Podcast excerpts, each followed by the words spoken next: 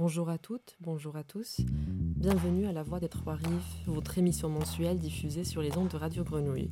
Wissam Elassri et Inès Pano, accompagnés de Hind Boutaba et Dunyamska, étudiantes à l'École nationale d'architecture de Rabat, avec vous depuis l'ISIC, l'Institut supérieur de l'information et de la communication de Rabat au Maroc. Nous vous souhaitons la bienvenue à votre émission La Voix des Trois Rives, l'émission mensuelle consacrée aux innovations sociales, environnementales et urbaines portées par les sociétés civiles en Méditerranée.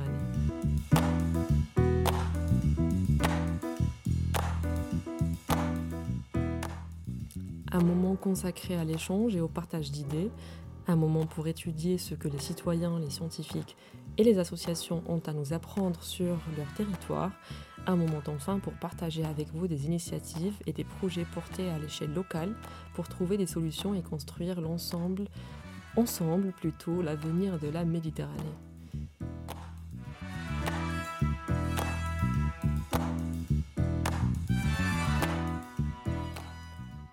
Notre épisode d'aujourd'hui est particulier parce que, comme annoncé au début, nous sommes au Maroc.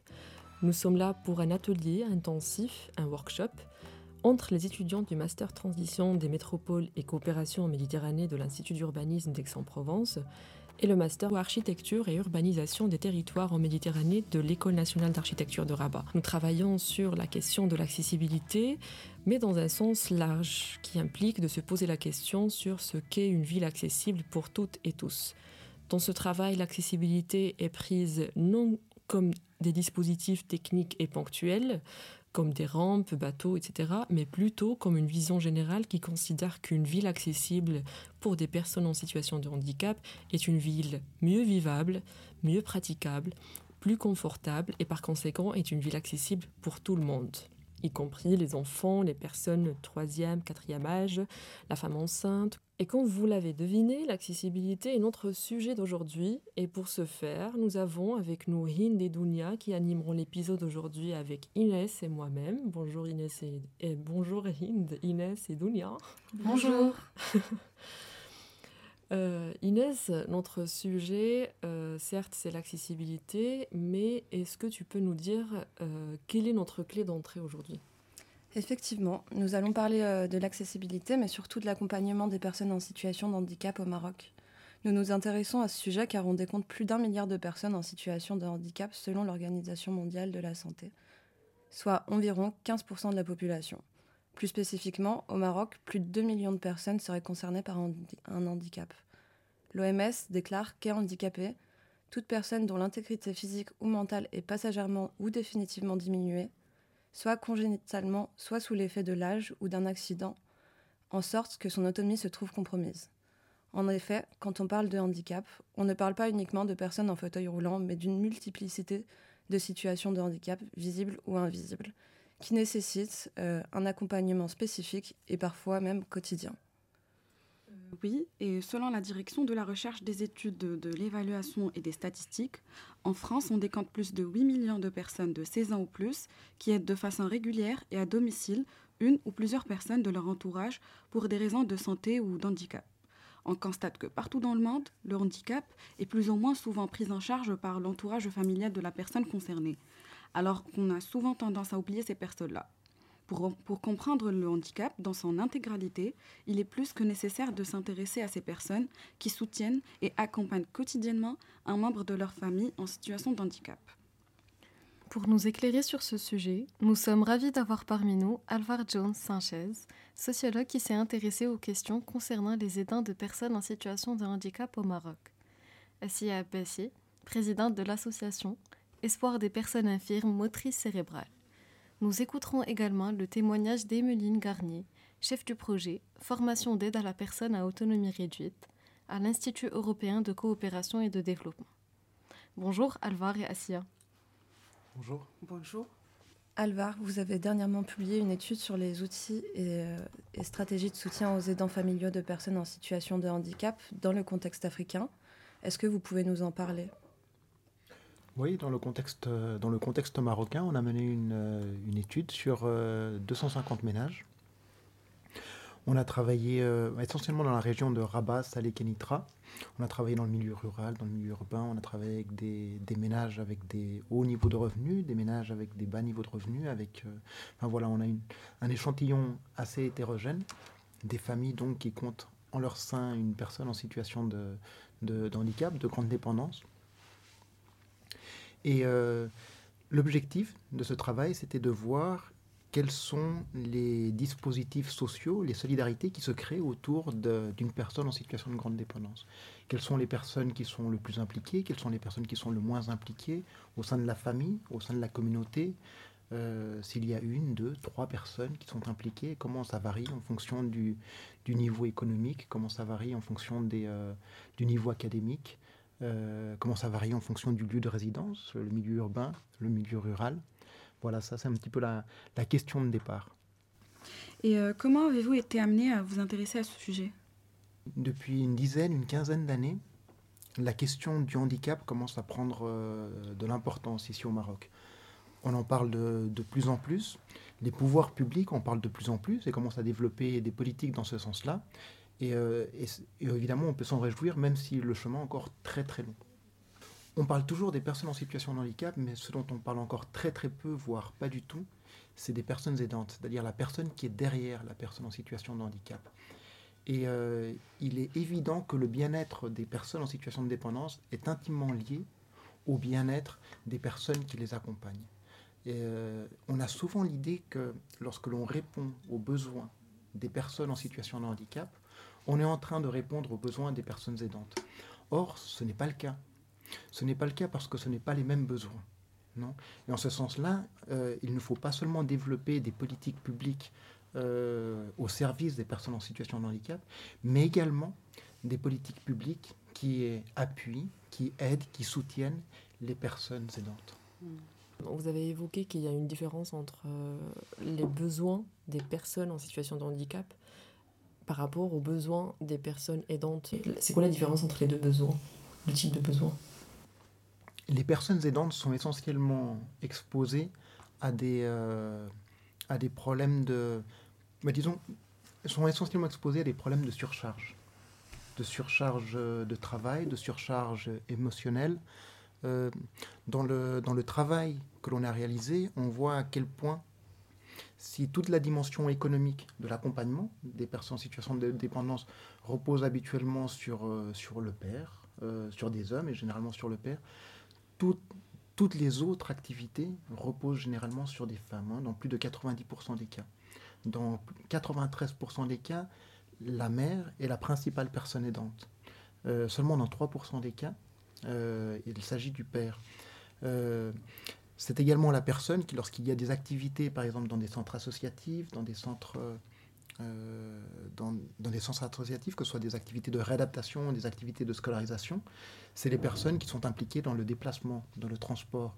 C'est également les personnes qui sont impliquées dans les activités à l'extérieur du domicile, c'est-à-dire euh, réaliser des visites, euh, familiales, faire une balade au parc, au jardin. C'est toujours cette même personne aidante.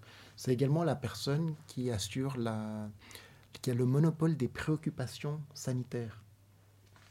Euh, c'est-à-dire qui prend l'initiative lorsqu'il y a une consultation médicale. C'est également cette même personne qui, lorsqu'il y a des activités de réadaptation euh, à l'intérieur du domicile, c'est également presque toujours cette même personne qui s'en mm. occupe, généralement la mère. Donc voilà, il y a toute une série de tâches qui retombent souvent sur une seule et même personne. Non? Donc, euh, il y a, et au-delà de ça, évidemment, il y a euh, des activités, des responsabilités domestiques, euh, nettoyer, euh, s'occuper de la maison, s'occuper des autres enfants, s'occuper du conjoint, y compris certaines de ces femmes, certaines de ces mères assument également des, des responsabilités, des responsabilités professionnelles. Donc il y a un niveau de surcharge, de charge de pression de stress qui, voilà, qui retombe sur ces, mmh. sur ces, sur ces femmes.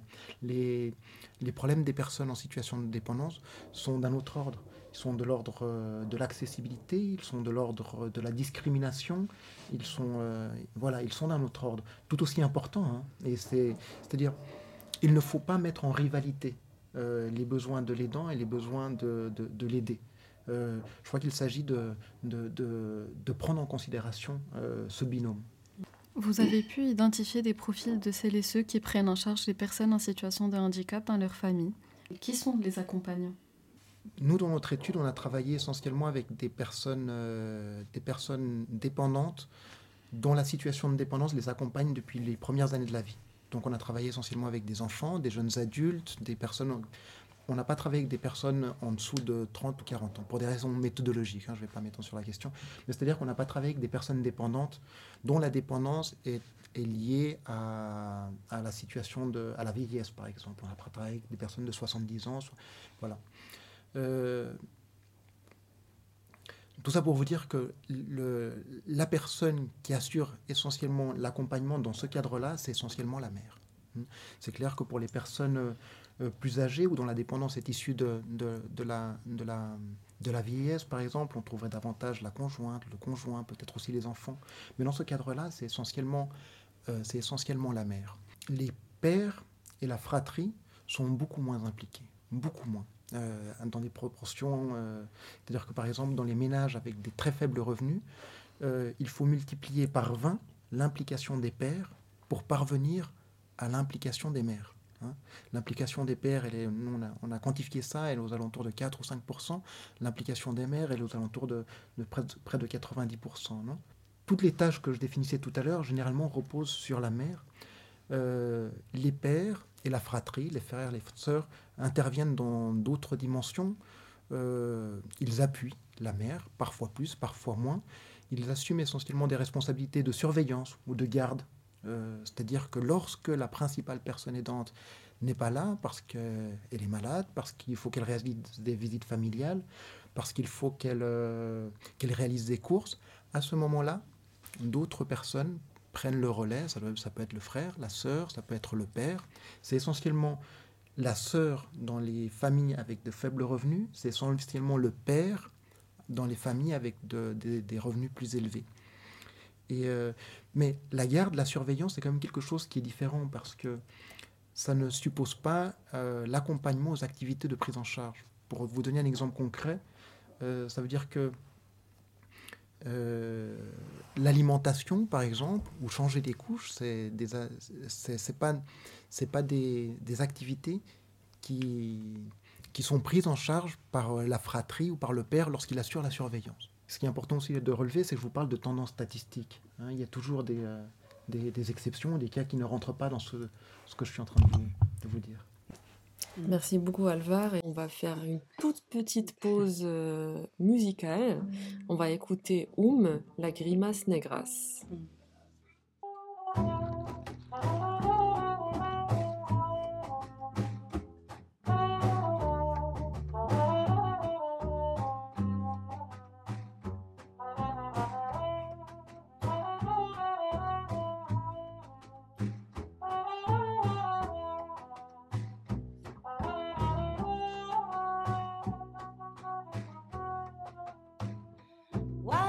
أنت خليتيني ولحالك مشيت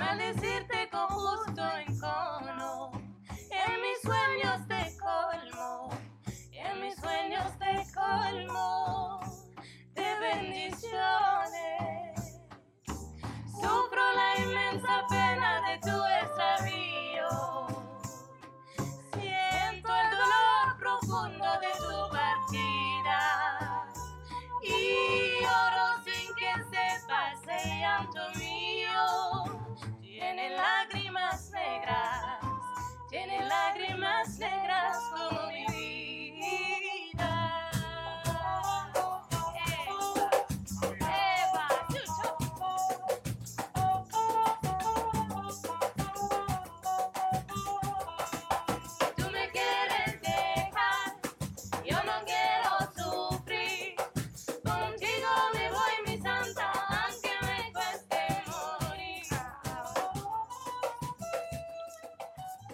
Nous sommes toujours euh, sur les ondes de Radio Grenouille, toujours avec votre émission La Voix des Trois Rives. Nous sommes de retour. Nous venons d'écouter Oum avec euh, La Grimace Negras.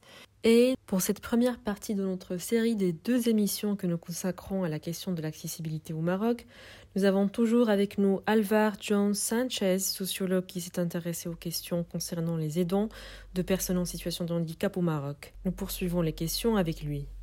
Quelles sont les raisons euh, qui font que la répartition des tâches euh, soit tant concentrée sur une seule personne euh, au sein du foyer? Nous, dans notre travail, on a identifié quatre facteurs majeurs. La question qu'on s'est posée, c'est-à-dire quels sont les facteurs qui facilitent, qui favorisent la concentration de, de toutes ces tâches sur une seule personne, ou quels sont les facteurs qui, au contraire, facilitent la répartition de toutes ces tâches sur plusieurs personnes au sein de la famille. Alors, nous, on a identifié quatre facteurs principaux. Euh, le premier relève de l'évidence. Il s'agit du niveau socio-économique euh, et du niveau académique. C'est-à-dire que plus on est riche et plus on a un bagage académique important, plus euh, il y a de personnes impliquées. Généralement pas beaucoup, hein, deux. Ça tourne aux alentours de deux. C'est souvent la mère et le père, et parfois du personnel rémunéré. Et plus on est pauvre, plus il y a une seule personne qui est impliquée, généralement, la mer. Ça, c'est le premier, le premier élément qui pèse sur la concentration des responsabilités ou qui, au contraire, favorise la répartition. Un autre élément, c'est le sexe de la personne.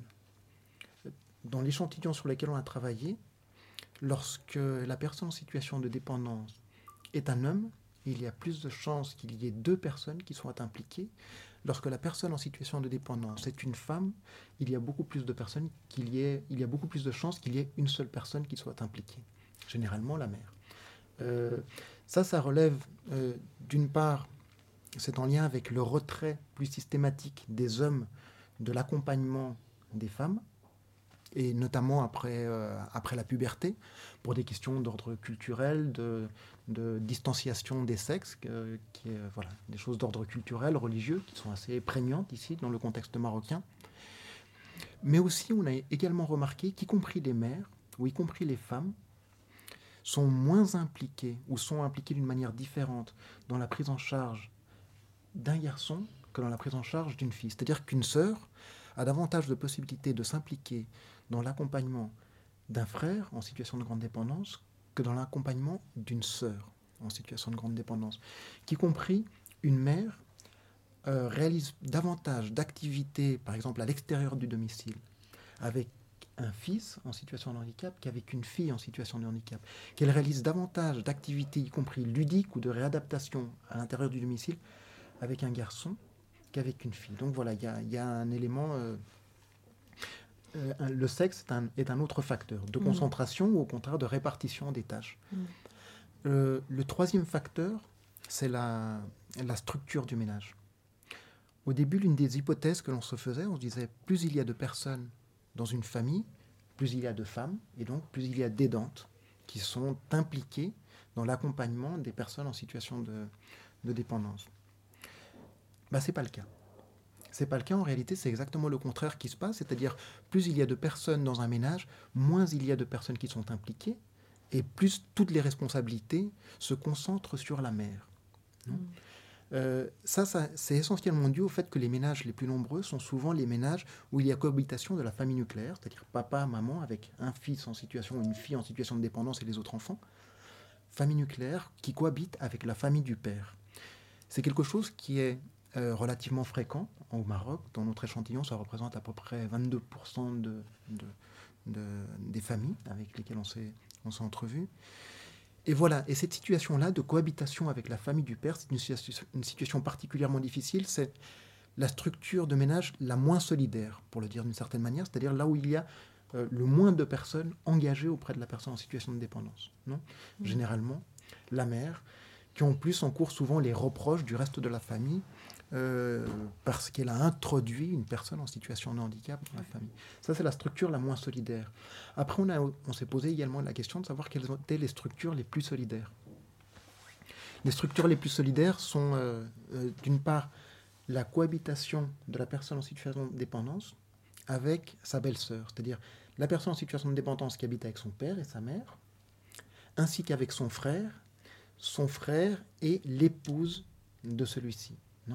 Et dans ce cadre-là, dans cette configuration-là, il y a beaucoup plus de probabilité qu'il y ait deux personnes qui soient impliquées, à savoir la mère de la personne en situation de dépendance et mmh. sa belle-sœur. C'est une structure qu'on retrouve particulièrement dans le milieu rural. Mmh. Et euh, euh, une autre structure qui est particulièrement euh, solidaire, c'est la cohabitation de la mère, de la personne en situation de dépendance, avec hmm, sa propre mère, ou avec, euh, ou avec sa tante, ou avec, voilà, avec la famille, avec les femmes de la famille maternelle. Alors ça, c'est un, dispositif qui assez... c'est un dispositif de résilience cette, en termes d'accompagnement à la dépendance. Hein, c'est un dispositif de résilience. Mais en même temps, c'est un dispositif qui, euh, qui résulte de la vulnérabilité. Parce que dans le contexte marocain, une femme qui habite avec sa mère ou qui habite avec ses sœurs, une mère qui habite avec sa, propre mère ou avec ses sœurs, généralement, euh, c'est une mère qui a divorcé, c'est une mère qui est veuve, c'est une mère que son, mari est parti en migration. Donc ça relève déjà d'une situation de vulnérabilité. Mais ce qui est aussi intéressant de relever dans ce type de, situation, c'est que... Euh, euh, je finis avec ça parce que je ne veux pas être trop long non plus, mais c'est de, de voir que on a souvent, dans le sens commun, l'idée au Maroc que la famille patriarcale, la famille traditionnelle est une famille extrêmement solidaire, souvent opposée au modèle occidental. Mm. Et on se rend compte qu'en fin de compte, ces structures-là, en tout cas pour l'accompagnement des personnes en situation de dépendance, n'est pas, euh, n'est pas précisément un exemple de solidarité, et que c'est au contraire euh, la cohabitation avec la famille maternelle, qui n'est pas le modèle de la famille traditionnelle marocaine, qui est extrêmement solidaire. Et juste le dernier, le dernier élément qui, euh, qui facilite euh, la répartition des tâches entre plusieurs personnes, c'est-à-dire le fait que l'accompagnement repose sur plusieurs personnes, c'est évidemment euh, l'accessibilité et la proximité à des dispositifs associatifs comme celui de, de ASIA,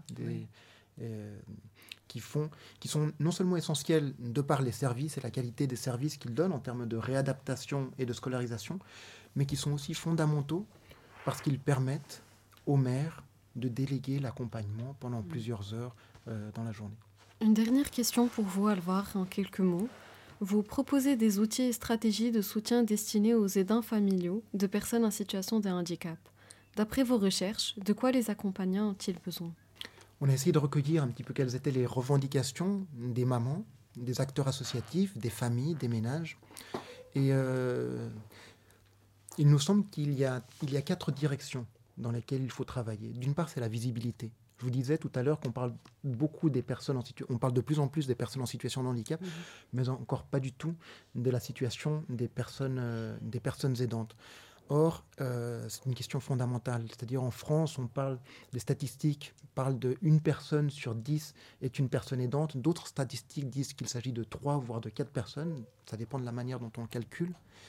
Et euh, euh, ce qui est clair, c'était au Maroc, il n'y a pas de statistiques sur cette question-là, mais il n'en reste pas moins que c'est une question fondamentale parce que tous, à un moment ou à un autre de notre vie, on est soit une personne aidée, soit une personne aidante.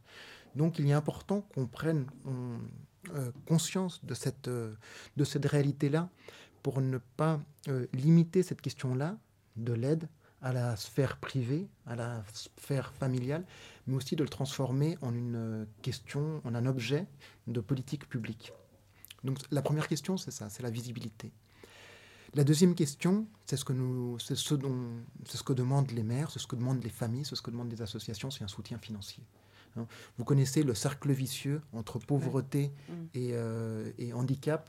Euh, c'est-à-dire qu'il est démontré que lorsqu'il y a la survenue d'une situation de handicap dans une famille, il y a une incidence directe sur euh, euh, l'appauvrissement de cette famille, dans la mesure où il y a une personne qui ne travaille pas, la personne en situation de handicap, mais aussi la personne aidante. Hein, qui ne travaille pas. Donc deux personnes. Ensuite, il y a également des des frais supplémentaires. Donc voilà, il y a ce cercle vicieux. Donc il y a une question qui est fondamentale, c'est de mettre en place des politiques publiques de soutien financier aux personnes en situation de handicap, mais aussi aux personnes aidantes et aux familles. Ça, c'est une, revendication systématique de, toutes ces personnes-là. Euh, il y a y compris le Conseil économique, social et environnemental, qui est un organe ici marocain, s'est prononcé également dans, dans ce sens-là. Donc visibilité, soutien financier, et un autre élément qui est fondamental pour nous, c'est euh, on, a, on a pu documenter l'isolement, la solitude, euh, la souffrance de ces personnes aidantes, de ces mères euh, qui, qui sont engagées dans ce travail invisible qui n'est pas reconnu. Et souvent, dès le moment où elles s'engagent en corps et âme auprès des personnes en situation de handicap, elles, elles, ont moins de temps pour euh, pour leurs amis, ils n'ont pas de temps pour faire un travail, ils n'ont pas de temps pour, euh, pour euh, maintenir le lien avec leur propre famille, ce qui fait que progressivement, elles sont de plus en plus seules. Et comme elles sont de plus en plus seules, elles ont de moins en moins la possibilité de demander de l'aide à d'autres personnes. Mmh. Donc ce qui est très important, c'est de renforcer et de multiplier les opportunités de lien social autour des aidantes et des personnes en situation de dépendance. Euh, certaines associations créent ces espaces où elles se rencontrent, où elles, euh, elles mettent en commun, elles partagent leurs expériences, et elles décident aussi de, de c'est-à-dire moi je prends soin de ton fils aujourd'hui, la semaine prochaine c'est toi qui t'occupes de mon fils, et y compris il y a certaines expériences de, de développer des projets économiques conjoints. Nous, ce qu'on promeut, c'est euh, la, la que les associations et que les familles multiplient ce type d'initiative. Mmh. Euh, et, la dernière, je finis avec ça, le dernier élément sur lequel euh, on préconise de travailler, c'est les visites à domicile. Hmm. Parce que les mamans et les familles nous l'ont également énormément demandé. Merci beaucoup Alvar pour vos réponses. Et justement, dans la prochaine partie de cette série sur euh, la question de l'accessibilité et des accompagnants au Maroc, nous allons poursuivre les discussions avec Assia Abassi, présidente de l'association Espoir des personnes infirmes motrices cérébrales à Salé, et avec Ayméline Garnier, chef du projet Formation d'aide à la personne à autonomie réduite, FAPAR, à l'Institut européen de coopération et de développement. Ainsi s'achève ce nouvel épisode porté par la chaire Société civile, Transition urbaine et territoriale en Méditerranée et le Master Transition des métropoles et coopération méditerranéenne de l'Institut d'urbanisme d'Aix-en-Provence.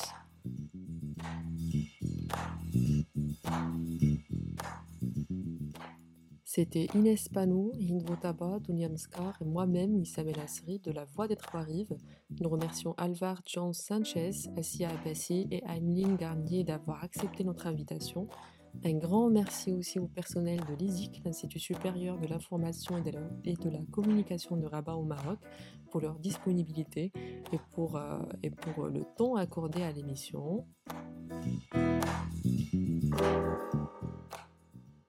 Vous pouvez retrouver l'intégralité de cette émission sous forme de podcast sur le site internet de la chaire, chaire-transition-méditerranée.fr. On vous quitte sur ces mots et on vous dit au mois prochain pour une nouvelle émission sur les transitions en Méditerranée. Merci et à très bientôt.